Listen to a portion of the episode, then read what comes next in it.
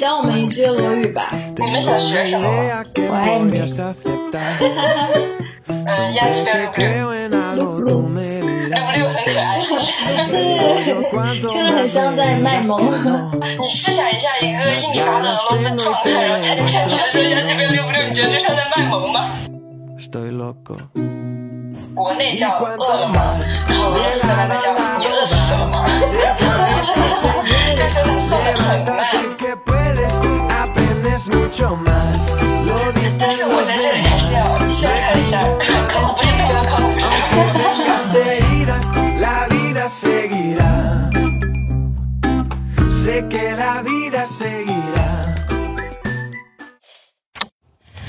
Hello，各位听众朋友们，大家好，欢迎收听《临时生活》，我是拉芳，我是阿拉，我是三三。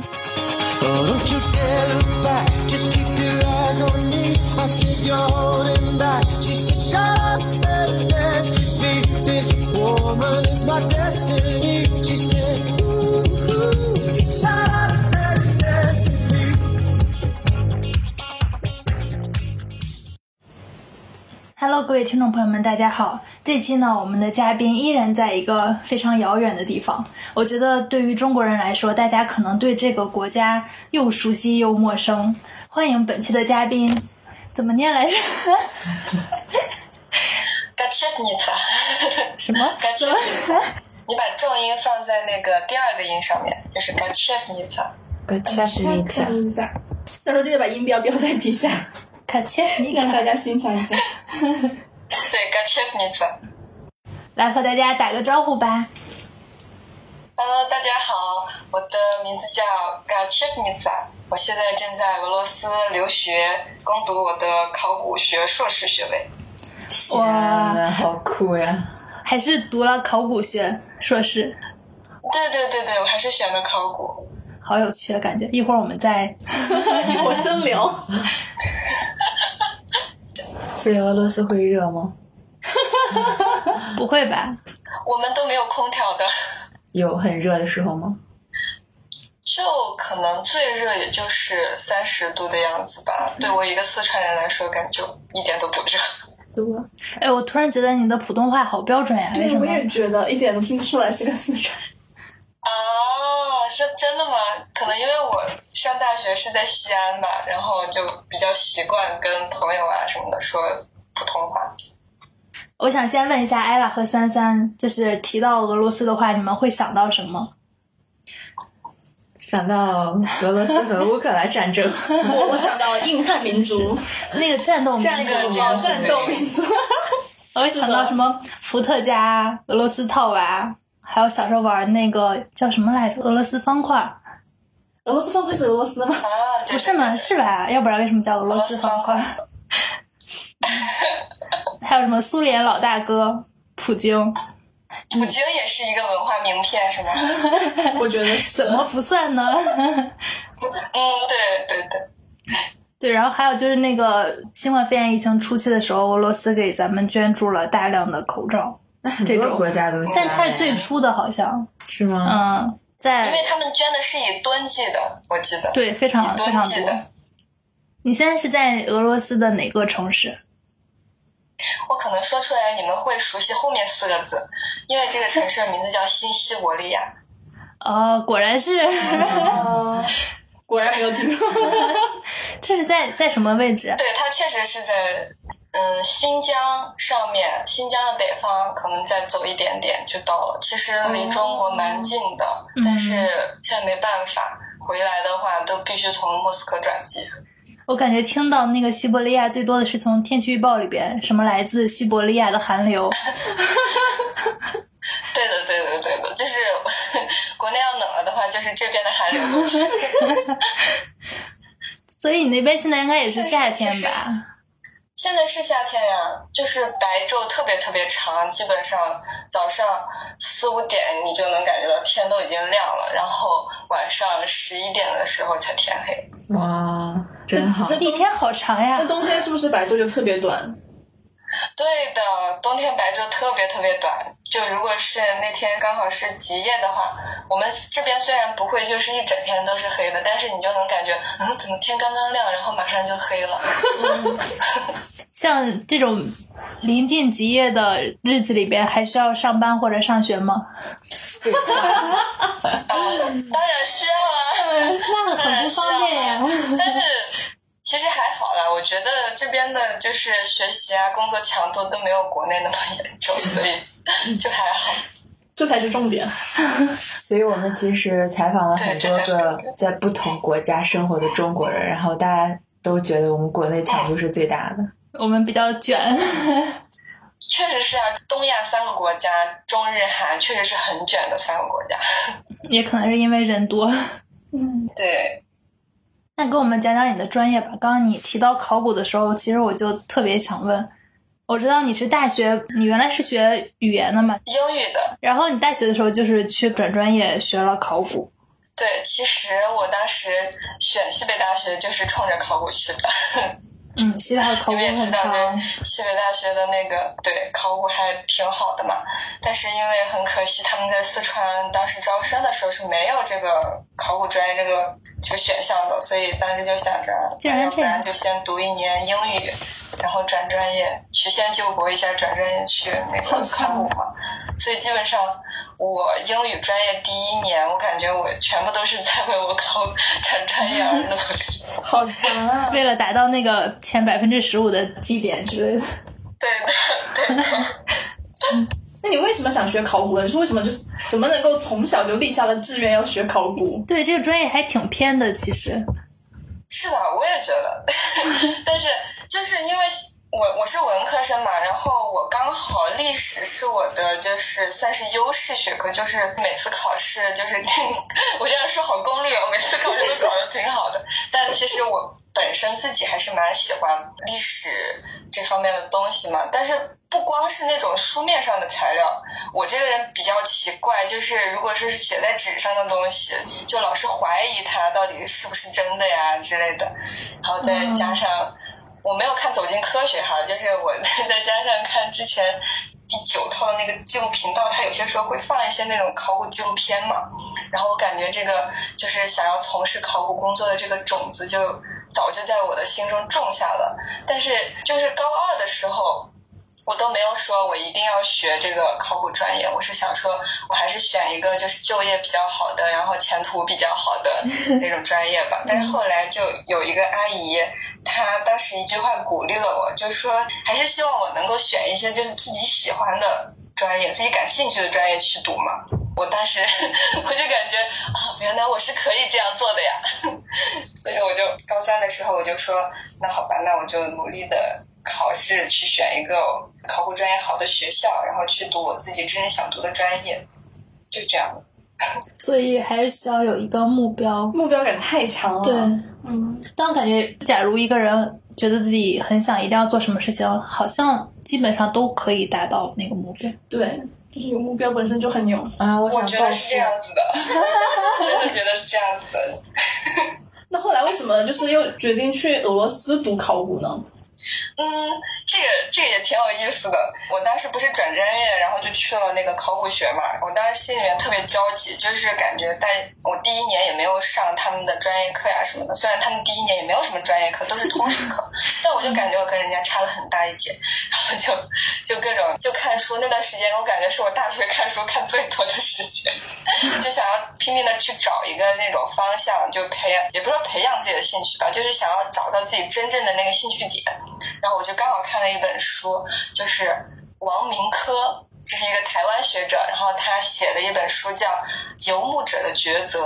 然后我看那本书过后，我感觉我的世界观放大了，就是以前我可能所有的那种获得的知识或者获得的经验，我感觉都是属于在这个农业社会里面感觉到的。然后怎么说呢？自己的三观、自己的逻辑，感觉都是在这个农业社会里面被塑造了的。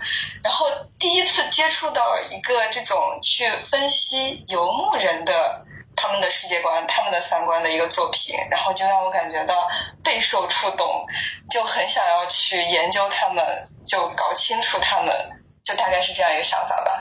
然后当时呢，我又刚好听讲座的时候，我们当时院里面会举行很多讲座嘛，然后当时去听，就有一个老师就分享他的求学经历，就说他当时其实也很想研究欧亚草原游牧社会的一些东西，但是就很遗憾他没有学俄语，因为你要研究这个东西，你就必须要会俄语，因为俄罗斯毕竟刚好就占了欧亚草原很大的一部分地区嘛，所以你必须要学俄语。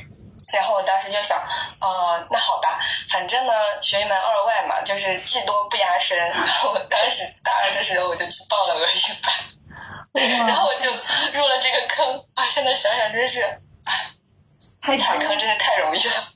哇，那你你这个准备真的做的好早，我觉得。对，大二就报俄语，感觉之后去就是当时也就是一时冲动吧。然后我当时你看我就是成本太高了呀，大二就开始学俄语。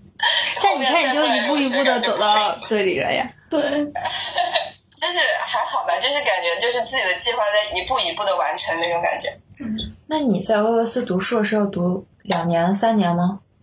我们这边是两年制，两年制。到你现在为止，你有尝试过游牧的，就是你向往那种游牧的生活了吗？啥意思？让他当一个 牧羊人吗？很向往吗？你的意思就是说，就是跟着他们那种，就是游牧家庭，就是那对，种，就是因为你不是很想每天研究移动，，然后去放牧那种，是吗？对，因为你不是很想研究这方面的我。应他不是学对考古对对，的吗？这应该是我，对这个东西是我博士的时候很想做的一个东西，就是去跟着他们大概半年或者一年的时间，然后真的体会他们的那种生活方式，反正再写下一些我对他们的。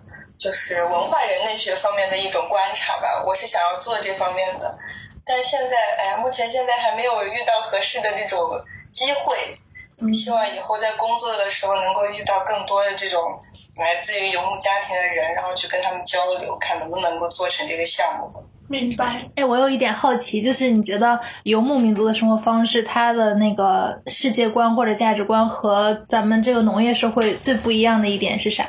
是他们会不太追求稳定的那种东西。对，他们是没有办法追求稳定，你懂我的意思吗？嗯就是。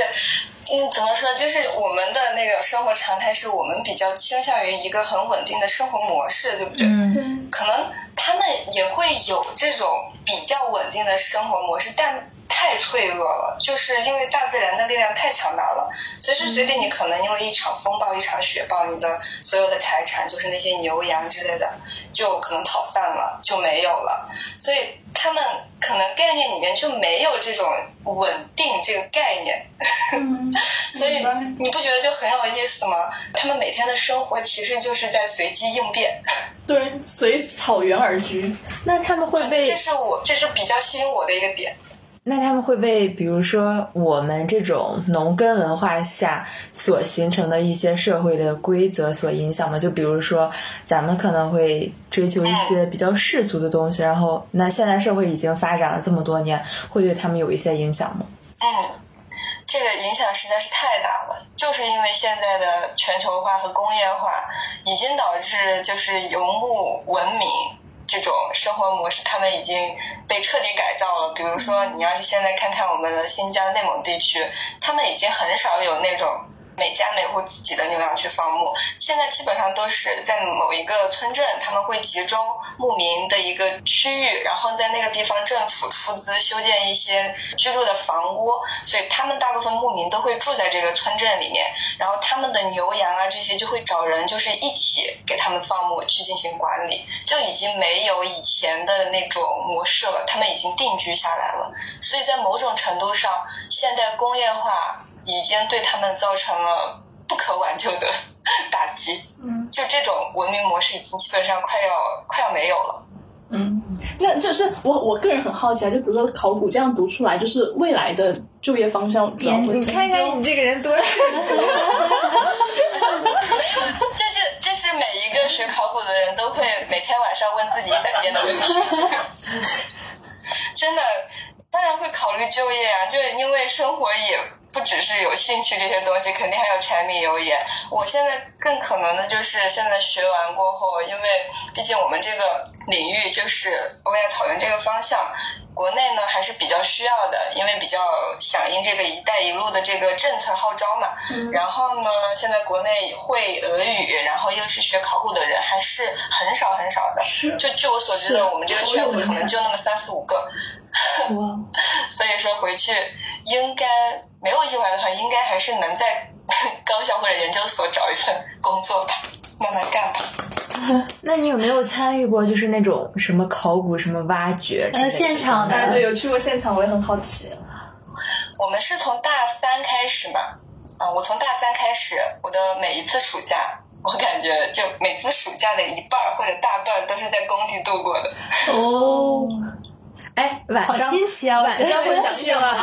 会害怕吗？其实说出来可能你们不信，我到现在都还没有挖过墓，因为我刚好当时第一次实习的时候，那个墓没有出现在我负责的那个区域里面。然后第二次呢，呃，是去新疆那边儿，然后新疆那边儿刚好他们挖的是一座城址，刚好也是没有墓的。然后第三次去的是内蒙那边儿，内蒙那边儿虽然说那次是一个什么什么墓的一个调查，但是呢。那个墓里面没有人骨，你懂我的意思吧？就是感觉挖了这么多次都还没有挖到墓。听起来你胆子挺大的。那那你可能需要看一看《盗墓笔记》其实我都看的这些，我原来特喜欢看中央十号但是有一个什么探索发现还是什么的，经常在挖墓呀什么，嗯，就又害怕又想看。但但是我在这里还是要宣传一下，考古不是盗墓，考古不是盗墓。对，考古比盗墓可严肃多了。是的，哎，能讲讲你在现场的生活吗？哎，我还有一个问题，就是你们比如说咱们考古什么开墓之类的，他会开所有历史过去的吗？还是说有些其实没有必要开，或者说保护性的不去开它？你是想说，比如说像武则天的墓，还有秦始皇这种墓，为什么不开？是这个意思吗？是找不到吗？是是不是怕什么氧化或者见阳光太脆弱之类的？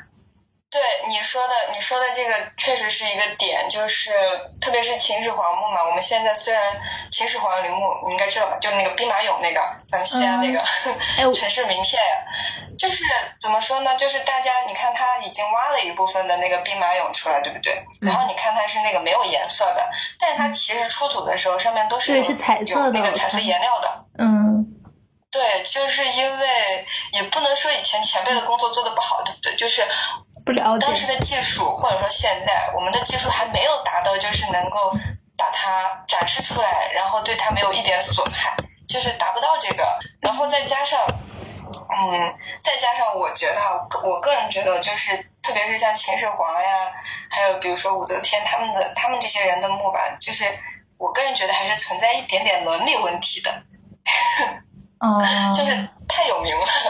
我还听到过一个如果，说能挖的话，确实挺好的，但是就是对文物的那个损害太大了，我觉得现在没有必要去挖。嗯，哎，我还想再问一个关于秦始皇陵的问题。就我也挺喜欢看这方面什么未解之谜之类，看到一个很也不知道是不是胡说的观点，说他那个陵墓里边会有很多机关，就是以防有人会盗墓嘛，所以如果你盲目去你说水银是吗？水银那个对，还有什么暗示呀、机关呀，就是你如果盲目去打开，可能会死掉之类。反正我觉得也不是我觉得哈，就是根据现在看的那些研究文章，最大的一个问题应该是水银的问题。就是根据我们的检测呢，那里面确实是存在大量水银的，所以现在你就有一个问题，就是你怎样确保发掘人员的健的安全呢？对不对？嗯，它的水银为什么没有泄漏呢？就是在土里啊哪儿的？对啊，这也是一个问题啊。如果你挖，然后人家水银就蒸发了，就没了，是不是也没有维护好这个，就是没有保护好这个原本的那种样子呢？反正现在技术问题是最大的问题。那根据你感兴趣的专业方向，然后你又要做一些考古工作的话，是不是其实你主要是做一些，比如说游牧民族或者他们这方面的考古的挖掘之类的？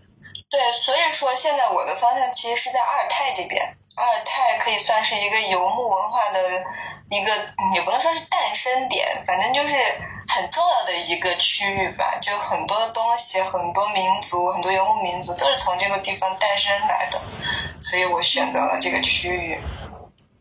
你们在现场要穿什么吗？什么戴手套、防护服、小锤子？嗯，那其实这个东西还是要看吧，就是你要看你处理的那个东西是不是非常容易跟周围的东西发生嗯氧化反应啊，或者是一些其他什么的化学反应。这个时候其实甚至都不能够让考古人员来做这个，需要一些比较专业的文保人员。比如说什么铜器啊，如果这铜器非常的珍贵，有可能就是现场的保护、现场的挖掘都不是我们来做，我们只是处，我们只是做到哦，就我们发现了在这个地方有一个嗯保存的比较好的铜器，然后我们不想要就是怎么说损坏它，对不对？然后我们就会打电话找一些文保的人。呃，同学过来，然后让他们来处理，因为他们毕竟是专业的嘛，知道怎么保护这些青铜器，让他们不会再受到二次伤害。明白。那你们就是开幕前会有一些 什么仪对式什么吗？仪式，对吗？对，什么呀？比如说，比如说盗墓不是得点蜡烛吗？你总得对人家有点尊敬吧？鞠个躬。其实我听到过的，就是唯一一个跟这个有关的，就是他们之前有有一次在开一个墓的时候，把那个领队的名片塞进去了。啥？先自我介绍一下，打扰了。对的，对的，就是把那个领队的名片，而且就是塞了林队的名片，我觉得领队也挺惨的。天哪，不应该先塞点钱进去？不过之前我看我们当时就我不是跟你们说我们实习的时候，就是那一片地方还是有出现墓嘛。嗯清理完墓的同学回去，老师们都让他们喝了一点酒。辟邪吗？我觉得应该是可能有点怕湿气太重吧，毕竟在地下那种湿气太重，就喝点酒能够暖暖身子什么的。听着我觉得好有趣，这个专业。所所以会不会离我们生活太远了。对，所以会不会夜晚作业，就是大晚上去？肯定不会啊，夜晚你看不见呀。会不会人手带一个放大镜和什么小小扫把之类的？这个小扫把就是那个小刷子嘛，基本上是必备的，因为你有些时候嗯处理，比如说那种很易碎的陶片儿呀、很易碎陶器，然后那些很易碎的那种骨骼，你都是要用这个轻轻扫的，因为我们扫干净了过后还要拍照嘛，所以说对扫这个功夫还是挺有挺有要求的。学习了，我记得我当时看那个《盗墓笔记》，然后是大学的期末周，但是我都没怎么好好复习，我就把那个书给看完了，我还没看过耶，这个超级好看。那里面好多东西还是太悬了吧，我觉得。是的，是的，还是就是小说吧，确实是经过了作者很多加工的，跟真实的考古确实差的太多了。而且我们还是坚信，就是考古不是盗墓，考古不是盗墓，它不会像我们一样用小刷子一点一点的、一点一点的清理的。诶，那你在那个新西伯利亚学考古，你们上课啊、日常啊会去干嘛？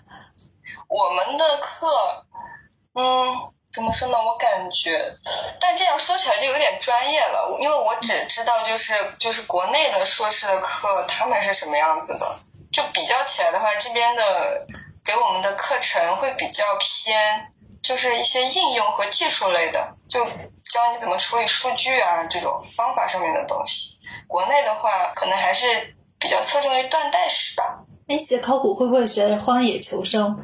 如果被困在墓穴里，要怎么逃生？我觉得应该我现在，我觉得我学了考古最大的变化，可能就是我以前可能会觉得自己就是要把自己弄干净嘛，对不对？然后现在因为学了考古，我觉得可能脏一点好像也没有什么。可以的。因为我们条件就你你知道就不是特别好嘛，在工地上条件可能并不能就你每天发觉一身臭汗，但你并不能每天洗澡，你不能就是甚至热水啊什么的都没有，条件还是蛮艰苦的。然后刚开始确实有一点不适应吧，嗯，但现在就已经还好了，还好了，只要能活着就好。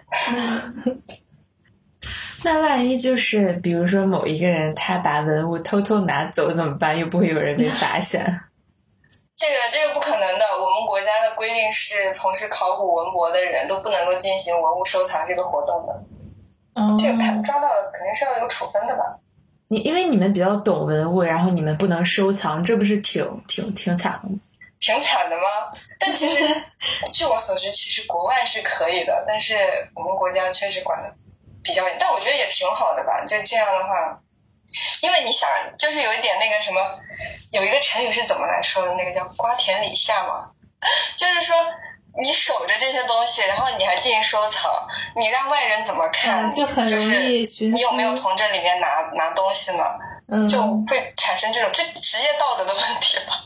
嗯，明白。俄语是不是很难学？俄语难不难学？我这个问题我还问了好几个人，我说你们觉得俄语难吗？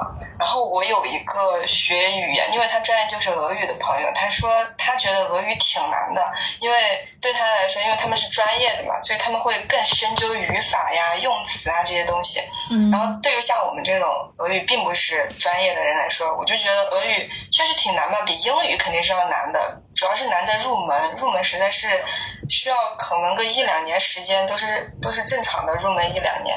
但是呢，我又没有觉得有那么难，就比如说汉语哈，我没有觉得像汉语这么难。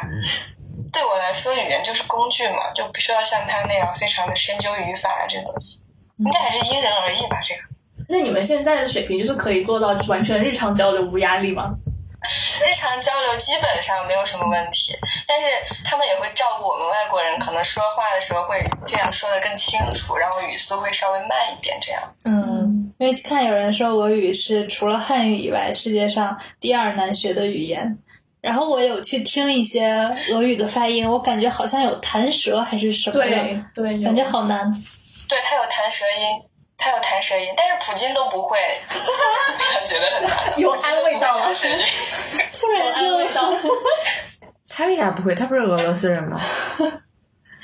他真的不会，就不是所有俄罗斯人都会弹舌音的，而且有你其实就比如说我我我也没有办法单独发那个音，但是人家能听懂，然后好多的俄罗斯人，虽然说我现在还没有遇到哈，但是普京确实是一个他的那个弹舌音不行，就是他的弹舌音也没有那么弹，没那么弹。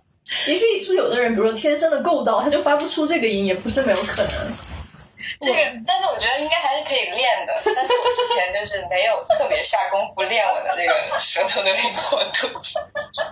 我试了好久，我是弹不了那个舌。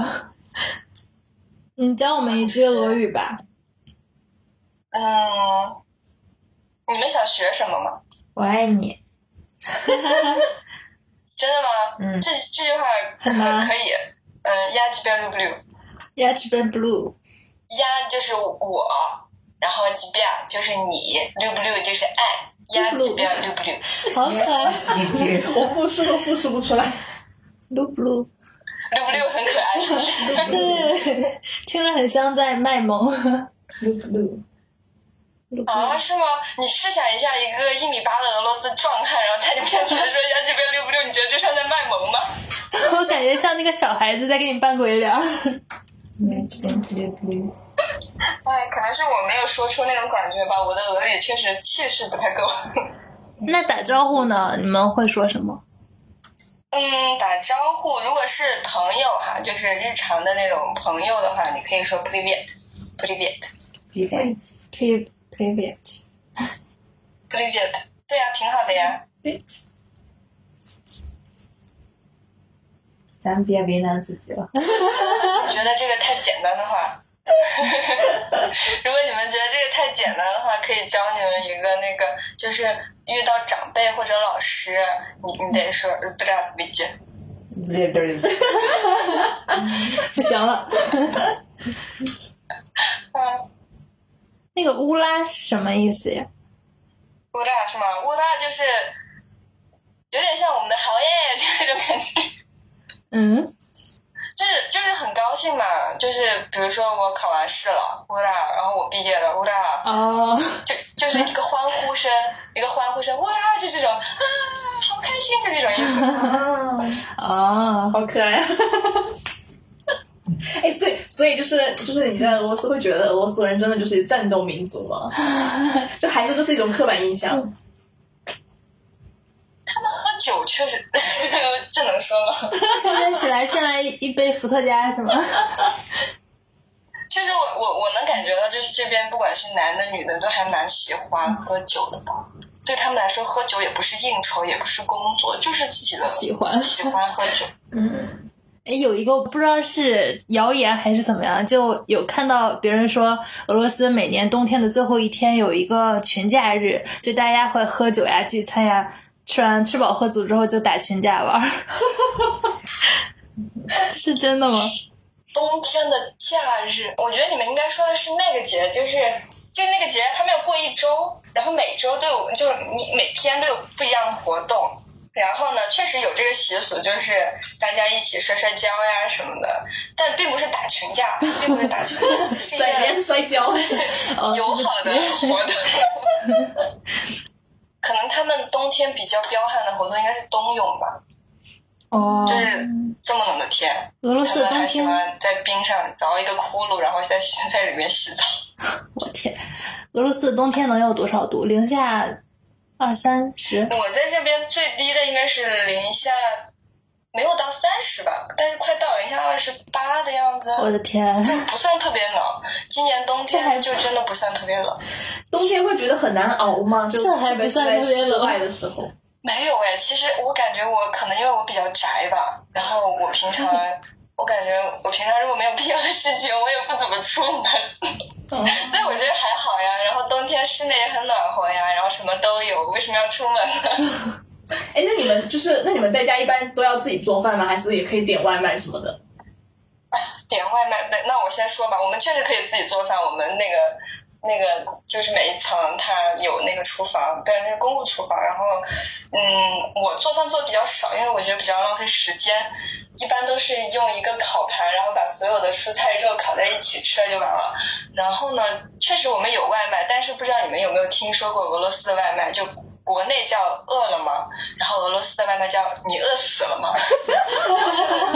就是说他送的，他送的很慢，然后有些时候你能看到那个人就是走路给你送过来的，走路，然后有些时候他们坐地铁，有些时候搭个公交车，最好的就是那个店里面的人他开车给你送过来，这是最好的。好强啊！搭公交车，这说的我都想去送外卖了。基基本上就是四十分钟吧，就是最短你都得四十分钟，他才会给你送来。嗯，也没有什么差评机制嘛，就是大家都很包容对于这个事情。没有没有没有没有没有差评机制。我甚至有一次我去取外卖的时候，我可能稍微下去慢了一点，然后那小哥就凶我，他说：“你怎么这么慢呀 活成了乙方。所以要从还没饿的时候开始点外卖。从早？”上对，你要有先见之明。就是有些时候聚会嘛，就跟朋友聚会，有可能你们聚会都快结束了，都没有什么可聊的时候，然后那个他都还没有送来。太惨了。哎你在那边会觉得有什么文化或者生活上差异特别大的事情吗？我可能觉得是那种老师和学生之间的关系吧，我还挺震惊的。就比如说我们在国内上课，就大学上课，基本上你不能就是不跟老师说一声，然后你就出去吧，对吧？对，你有什么东西，你还是得跟老师说一声啊，不好意思，我有什么事儿我得出去一下。他们这边就是很随意的进教室、出教室，很随意的，你也不用跟老师打招呼，跟老师的那种关系基本上就是怎么说呢，更不像师生，更像是朋友吧。我甚至我们班上的同学会跟我们老师出去喝酒，就是这种。啊，所以也是称呼老师名字那种吗？不，这边他一般都不称呼职业，不会叫什么老师啊、医生呀，他们不会这样叫，他都是叫的那个名字加副称，就是因为如果他是一个职位比你高、辈分比你高的人的话，基本上都会名称加副称，因为俄罗斯人他们是有副称的嘛，复称是什么？所以一般都是名字加副称。什么是父称？父称就是呃，用中文翻译过来就是父亲的父就比如说他的名字叫达尼尔，他的名，然后他的父亲名字叫弗拉基米尔，然后他的中他的父亲就是弗拉基米尔的女儿。所以每一个人都要带上父亲的，那你还要记，不仅要记对方的名字，还要记对方爸爸的名字。这这你可以这么理解，所以说这个是我到现在为止，我只记得我导师的名字叫父亲。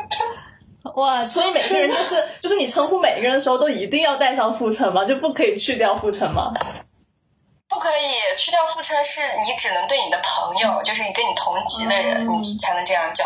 就是你的老师、你的前辈，你必须要加上副称，要不然这是一个很不礼貌的。好神奇啊！这个方式，这个 这怎么记得住的呀？而且，对啊，我觉得对了，特别是对那个外国人来说，所以我们一般见面，我们都就是如果遇到老师，我们直接就说您好，替代称法 厉害。完全因为记不住。这个这个都还好，这个都还好，可以忍受。你那边是有有那个说法，说很喜欢数字七吗？嗯，这样说吧，因为他们比较喜欢单数，就是送花呀什么的都会送单数嘛。因为双数在这边是给死人的，就是哦 如果这个人已经去世了，你送他花才能送双数。你其他，如果你平，比如说你如果给一个你的老师送双数的话，他会巨生气，就是这样。可是为什么？如果说他们特别喜欢七，其实倒并没有特别喜欢七，感觉这更像是一个就是因人而异的事情吧。嗯，但是我知道他们很讨厌十三，感觉西方好多地方讨厌十三都不喜欢十三。对，那送花的话，送五百二十朵也不会开心。人家送五百二十一，为什么要送五百二十朵呢？五百二十朵是中文才是我爱你，对不对？好有道理对。他们来说，五百二十比送的多八块钱什么意思嘛？什么意思都不是。那那边送花要送多少朵？如果要表示爱情的话，九九九九九。反正我我还真没有注意送多少是表示爱情，好像没有这个说法吧？应该是送什么花表示爱情，对不对？我还真没注意过，我下次问问吧。好的。那边有什么好吃的吗？哎，我我可以说实话吗？这边确实没什么好吃的。就一个你对一个中国人来说，就太难觉得就是其他国家的东西特别好吃了，然后再加上俄罗斯真的是一个我觉得美食比较匮乏的国家吧，而且让特别让我惊讶的是这边的人，就算是男生，他们吃的东西的量都不多，啊，是真的不多，不是因为我吃太多了。是因为喝酒没有地方塞东西吗？我觉得是他们很喜欢甜食，就是而且甜食给人的那种能量可能太大了吧，所以到当我们吃正餐的时候，你会发现啊、他们也就是喝了一点点粥，然后吃了几块肉，然后就完了。我就在想，就男生都是这样子哎，就说明他们是不是平时就吃一些甜点啊什么的吃太多了，所以才会才会有点胖，然后就就感觉吃的挺少的。难道不应该大块吃肉、大口喝酒吗？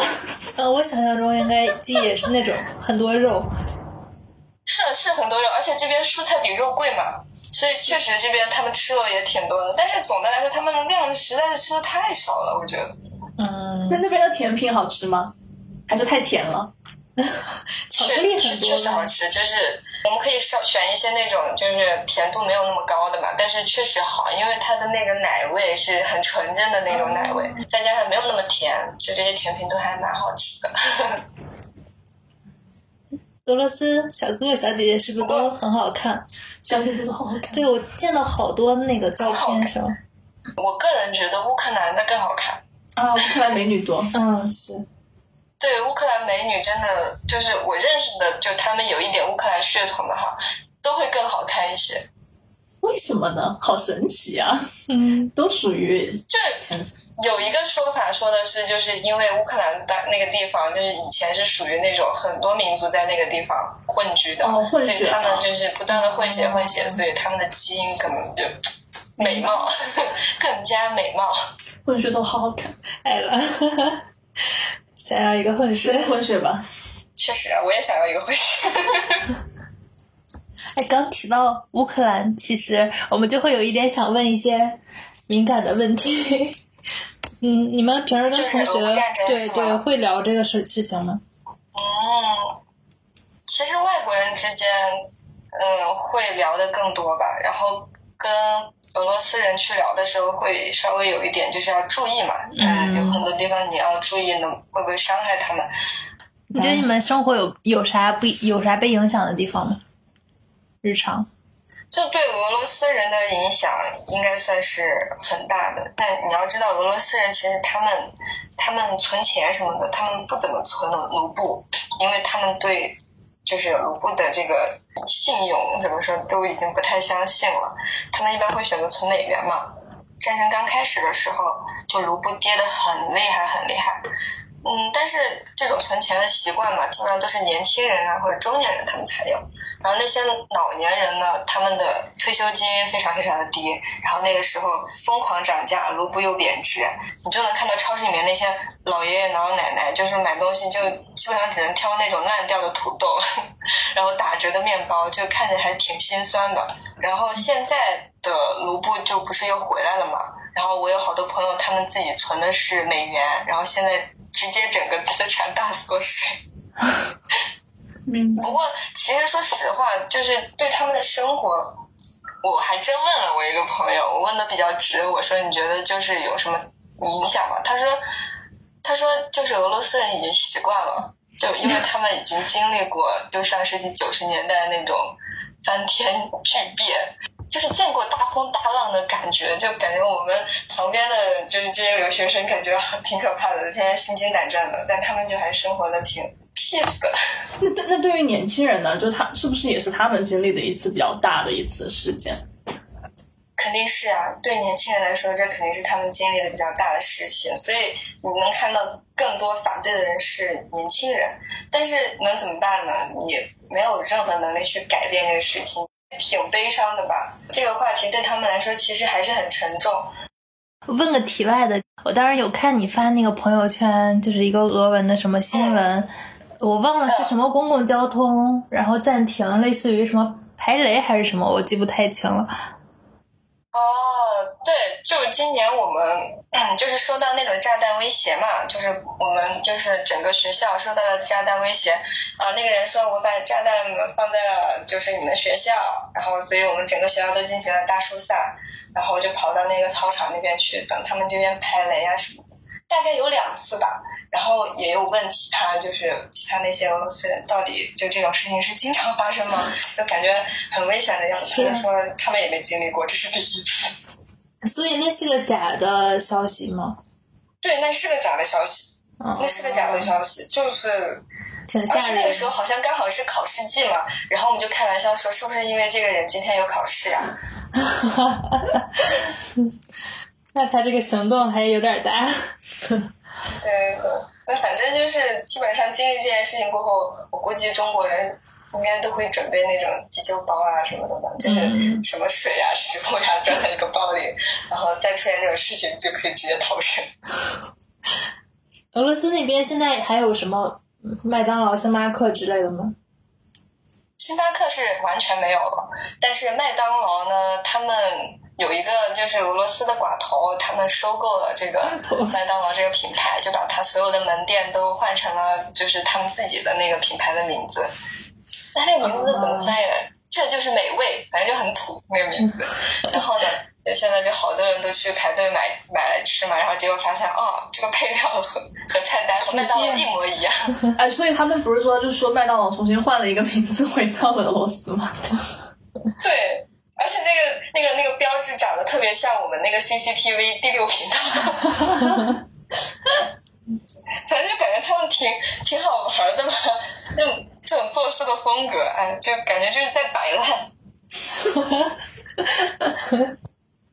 我看你朋友圈，你在那边还和是室友还是同学什么搞了一个自己的乐队，乐队这个就是我们三个人当时也就是机缘巧合之下，我舍友是因为他一直就会吉他嘛，然后我当时来，我实在觉得这边太无聊了，没有任何娱乐活动，我说要不然我学一个什么乐器吧，然后我觉得那个按吉他好疼哦，然后我就说那我学尤克里里吧，然后就买了把尤克里里，然后开始学。我那个韩国的那个朋友呢，也是他很喜欢音乐嘛，他也在这边报了个班自己学，然后我们三个人就啊就一拍即合，就 时不时的自己就是大家一起聚在一起弹弹曲、唱唱歌呀，然后没想到就真的没有想到那些人会邀请我们去参加演出什么的，这个确实没有想到。那人家是怎么知道你们弹弹曲、唱唱歌的呢？他们有会拍那个小视频吗？哦，可以的。对，因为 真的，我们学校刚好是在市郊，然后就是这周围除了森林就是森林，就没有任何的娱乐活动。你想散散步吧，然后到哪儿都是森林，我就觉得确实没有什么娱乐活动，自己找事儿来来做。空气好清当然也新。是刚好是兴趣相投，那你们平时进城一次会很难吗？会很难呀，就坐公交车就要三四十分钟，堵车的话要一个小时。我没有说清楚，因为这个地方它其实是一个科学城，就是这个地方只有学校和研究所，然后再有就是一个比较大的超市，一个比较大的商场，就没了。就像现在中国很多大学城一样。对对对对对，然后这附近全部都是一些搞科研的人，你就哎，就没有什么 太多的娱乐活动。那如果森林很多的话，是不是也有很多动物啊？有呀，就什么小松鼠呀之类的。嗯，春天的时候会，哦，好像是春天。我当时来的是秋天，秋天来的时候，你都能看到它们在那个地方跑来跑去的。其实我觉得这个环境听起来还挺像童话的场景的，森林。是是吧？但是夏天不是很舒服呀，夏夏天就属于蚊子特别特别多。害怕。哇，所以你尤克里里是到俄罗斯之后才学的，你现在弹的好好呀。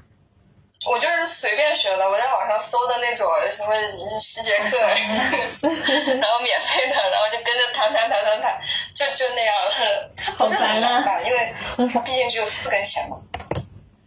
所以我就能感觉到，就是在国外，你就娱乐活动没有国内那么多吧，但是你就有更多的时间去，就是培养一个新的爱好。我的感觉哈，就我自己的感觉。嗯，你在俄罗斯旅游过没？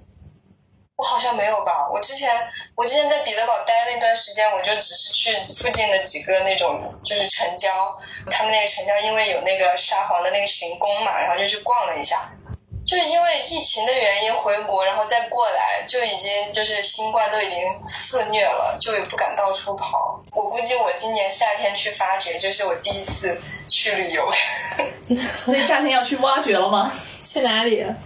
我应该我应该后天就要走，后天就去发掘，就是这边的一个湖吧，在湖附近我就知道，感觉景色应该还可以。哎，你听这环境，森林、湖、水怪，对，水怪可还行。确实不错，感觉环境不错，但是就是待久了，可能还是就觉得，哎，还是城市好。哎，你有没有机会去一下那个贝加尔湖？啊，那肯定要去的，嗯，不知道什么时候去，就一些什么摩尔曼斯克看看极光呀，然后贝加尔湖哦看看湖呀，对不对？就感觉就很想要去打卡，但是又一直没有时间。那你们那边现在还都戴口罩不？大家？呃，那个去年就不戴了。那那那是很多人打了疫苗吗？还是怎么着？大家就自暴自弃了？哎，大家感染的已经感染了，疫苗打的也打了。我我来这边我也打了疫苗，然后就打他们自己国家的那个疫苗，那疫苗确实挺猛的，直接给我发烧整到三十三十八九度了。我天呐！唉，然后但是还是挺有用的吧，我一直没有被感染，我舍友被感染了一次，然后当时我也没有任何问题，我舍友自己就跑去隔离了，我也没有感染。是不是你已经有抗体了嘛，夏。天基本上没有任何人戴口罩。那你在那边有参加过什么好玩的活动吗？社会性的或者学校的活动？我当时挺想去参加的，我们学校有一个叫什么 但是我没有去。那我们学校有一个那个叫什么，就有点像那个校花选举比赛，什么？校 花选举，然后我舍友说快去快去参加这个，我说我说我啥也不会呀、我去干嘛呀？很认真的吗？这个还真的挺好玩的。它不仅是看你长相怎么样，他们还有那种知识竞赛，然后还有那个就是什么才艺比拼，嗯、还有就是什么走模特步啊这种东西，我就感觉还挺有意思的。哦，明年可以参加。哎，这个真的有趣，你要不去体验一下？我跟我说说，我说对，我说我明年去参加，然后他们问我有什么才艺，我说我会打拳，军体拳的拳吗？然后人家问我会打什么拳，我说我会打刘畊宏的龙拳。刘畊宏，谢谢你。对，我说我跟大家表演一套中国传统武术龙拳。可以，还能跳个《本草纲目》。那个很累的。还是感觉他们这个学校这些活动也就怪怪的，但是他们选出来选出来这个 NGU 的小姐，他们这个叫什么什么小姐嘛，小姐，然后会好像还会给你加分，就是什么学分，哇然后给你哦，加分，赶紧参哇，报！名。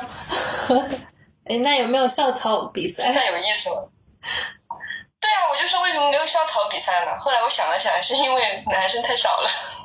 哦，我突然想到，我、嗯我本来就是看到那个什么当地特色食物，我当时还专门去查了一个我觉得很匪夷所思的食物，就是他们有一个那个腌猪肉，然后它这个腌猪肉呢，其实就是加一些盐，然后大概怎么怎么样腌个四五天，然后最后他们就可以直接吃那个东西，你知道吗？就是直接吃，然后下酒。对呀、我是生的。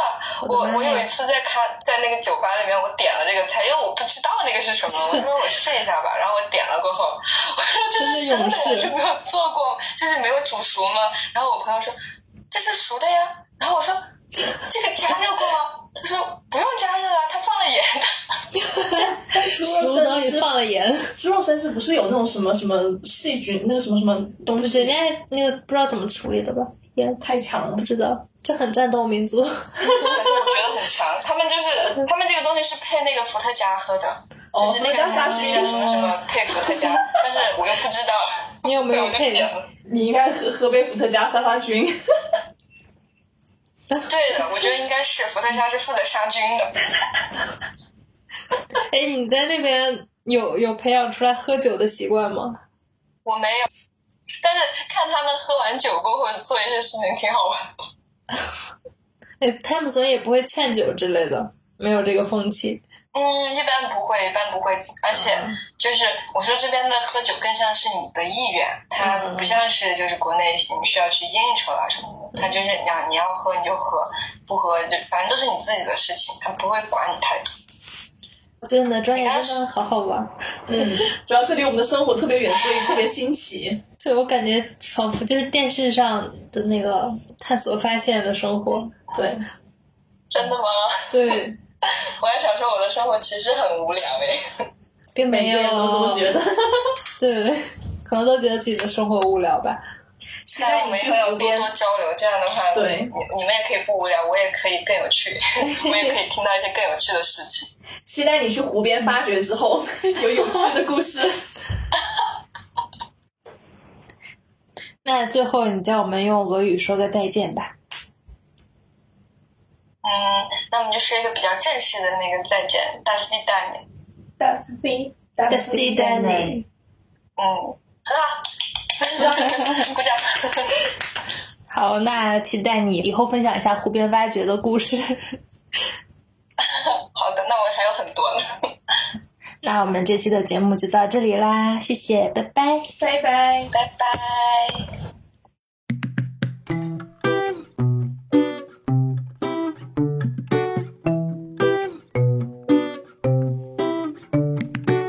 Tengo una idea que podrías aceptar. Siempre que creo en algo tú me dirás que loco. Pero yo cuanto más me digas que no, más ganas tengo y te demuestro que no estoy loco. Estoy loco. Y cuanto más de lado a lado vas, te caes y te hieres. Levántate que puedes, aprendes mucho más.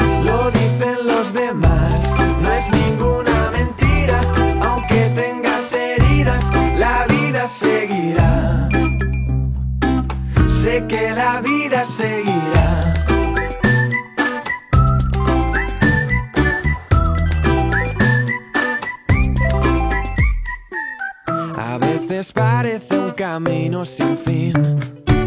No pasa nada, sé que voy a poder con todo. Cuando te caes te vuelves a levantar. Si no, nunca vas a llegar a alcanzarlo todo. Si todo. Y cuanto más